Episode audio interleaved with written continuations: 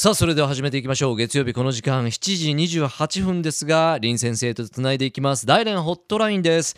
もしもし林先生。もしもし。あの皆さんこんばんは。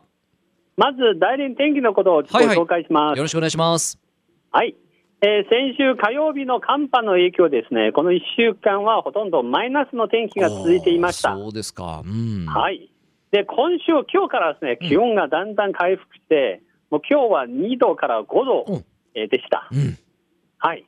ちょっとですね、暑いっていう感じをします。はい。マイナスからプラスだとそうでしょうね。うん。そうですね、もうそろそろあと1週間、3月に入りますが、はい。日本はもうそろそろ桜前線が始まるんでしょうね。そうですね。あと1か月ぐらいしたら今梅の季節ですね。あ、そうですか。ん。はーい。で、実は今までずっとお正月の雰囲気があったんですが、はい。えあのようやく今週からですね、普段の生活に戻ったというあ感じです。ようやくですか。はい。というのはですね、この1週間、たまーにですね、うん。爆竹の音が聞こえてきましたが、はい、えー周りにですね、ええ。普通の生活の、まあ、風景とかですね、見られるようになりました。先生も大学に戻られたんですよね。そうです、うん。あの今日からですね、あの冬休みがもうあっという間に過ぎたんで、うんうん。えー今日は始まったばかりで、バタバタして、えーまあ、一日ずっと授業ばかりして、先ほど終わったところ。ああそうですか。お疲れのところ。はい。ありがとうございます。はい、はい。こちらこそ。はい、えーさて、今日はですね、えー実は大連でのタクシー乗りの情報をご紹介したいと思います。タクシーですか？はい。はい。で、ちょっと普通に思われるかもしれないですが、ええ。実は私はですね、あのこの夏、この前ですね、えーちょっと日本に出張行ってきましたが、うんうん。この帰ってからはですね、ほとんど家の中に行ってて、あんまり外に出たことはなかったんですが、先週はたまたまですね、街に出て、うん。タクシーに乗った時ですね、いきなり運転手からですね、うん。あの携帯で料金を払ってくれませんかと言われたんですよ。はいはい。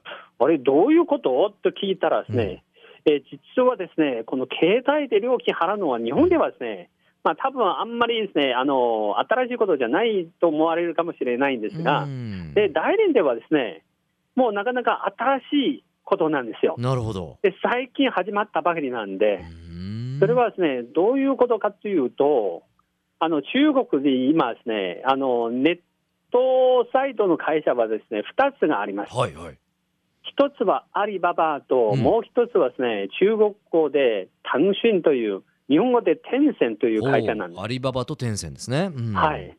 で、この二つのおサイト会社はですね、うんユーザーを、えー取るためにですね、もうこのタクシー乗るのサイトをですね、えー二つの、まあ、一社ずつですね、あの、一つずつ開発したんですよう。んで、これはですね、どういうことかというと、まずお客さんがこのサイトを登録して、うんそれからですね、た携帯からタクシー代を払ううんということです。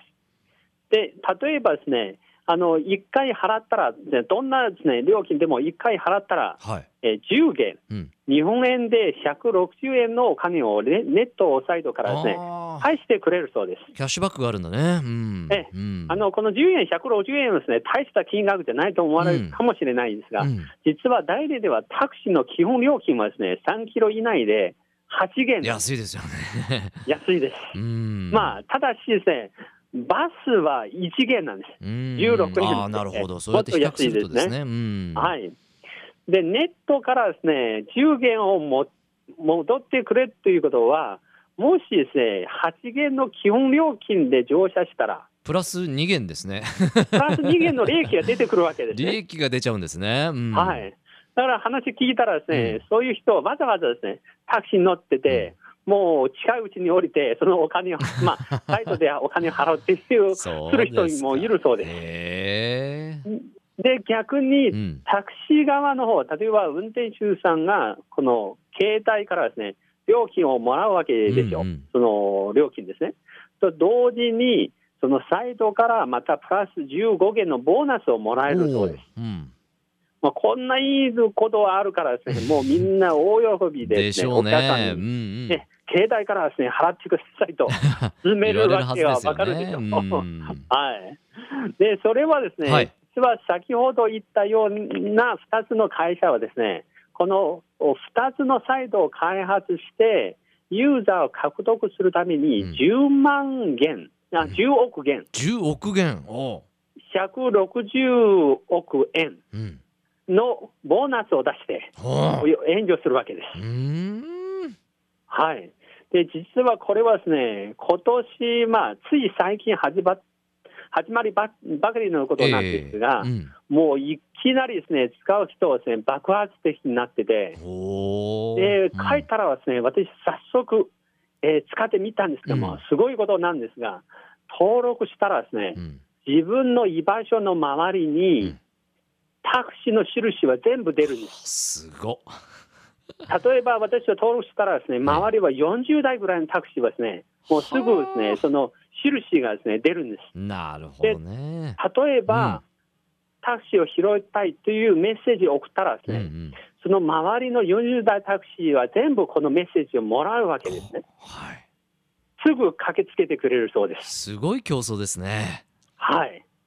ですからですね、これはすごいなと思ってですね、もうこれは短時間でこんなたくさんユーザー取れるのはですね、もうそれはすぐわかるんですうね。はい。実はこの2つの会社は今ですね、すごく戦っているんです。でしょうライバル同士でね、はい。い、い競争それですね。はなぜかというと、実は去年ですね、私は番組番組でちょっとご紹介したと思うんですが、でアリババは去年の11月11日の独身の日、ああありましたね。のええええはい。深夜2時、えー深夜0時ですね、うん。うん過ぎて1分間の売り上げは16億円に達した。すごい、うん。ということがあったんですね。えで、実はこのアリババの相手、先ほどですね、セントという会社、テンセンテンセンという会社,、はい。会社のサイトが、今ですね、登録しているユーザーが2億4000万人いるそうです。そうですか。はい。